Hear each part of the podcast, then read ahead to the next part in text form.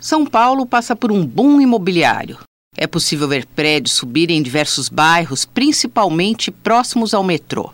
A sensação é de que a cidade está ficando fechada, sufocada pelos grandes empreendimentos. Ranking da consultoria Urban System, divulgado na revista Exame, destaca que a capital foi apontada como a melhor cidade para fazer negócios no setor imobiliário.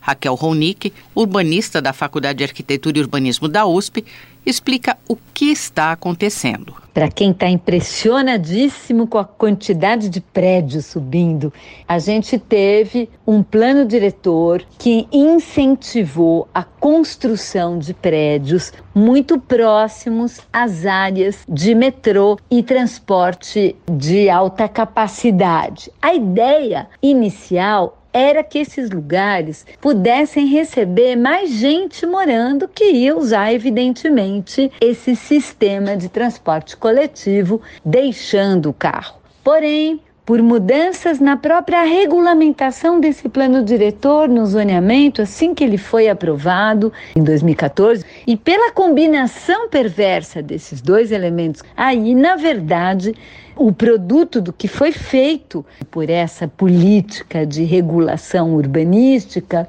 foi a produção não exatamente de moradias populares sem garagem para usuários de transporte coletivo, mas sim alguns tipos de produto do tipo estúdio para aluguel temporário, tipologias de uso do espaço que não necessariamente são moradia permanente além, é claro, de edifícios de renda alta, com muitas garagens. Quando o plano diretor foi aprovado em 2014, a ideia é que, cinco anos depois, fosse feita uma revisão para avaliar como esses mecanismos estavam funcionando ou não para corrigi-los, mas não foi o que aconteceu. Por causa da pandemia, isso não foi realizado e a situação saiu do controle, como explica a urbanista. No ano passado, em 2022, foi aprovada na Câmara uma revisão desse plano diretor. E aí, o que, que aconteceu?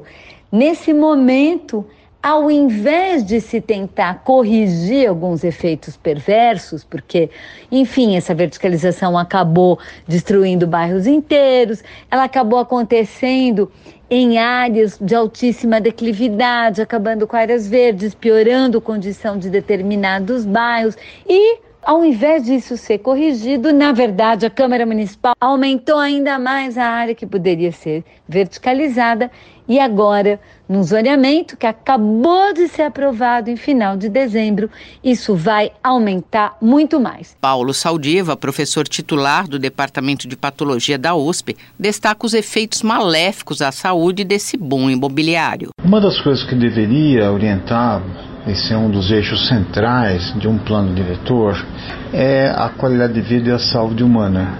Isso raramente tem sido considerado planos diretores da cidade de São Paulo e nas suas, digamos, atualizações. O crescimento desordenado das habitações não tem levado ao adensamento populacional, mas sim ao incentivo do transporte individual. O incentivo do transporte individual torna, digamos, a cidade menos inclusiva, inclusive deslocando as pessoas de menor renda do seu trabalho.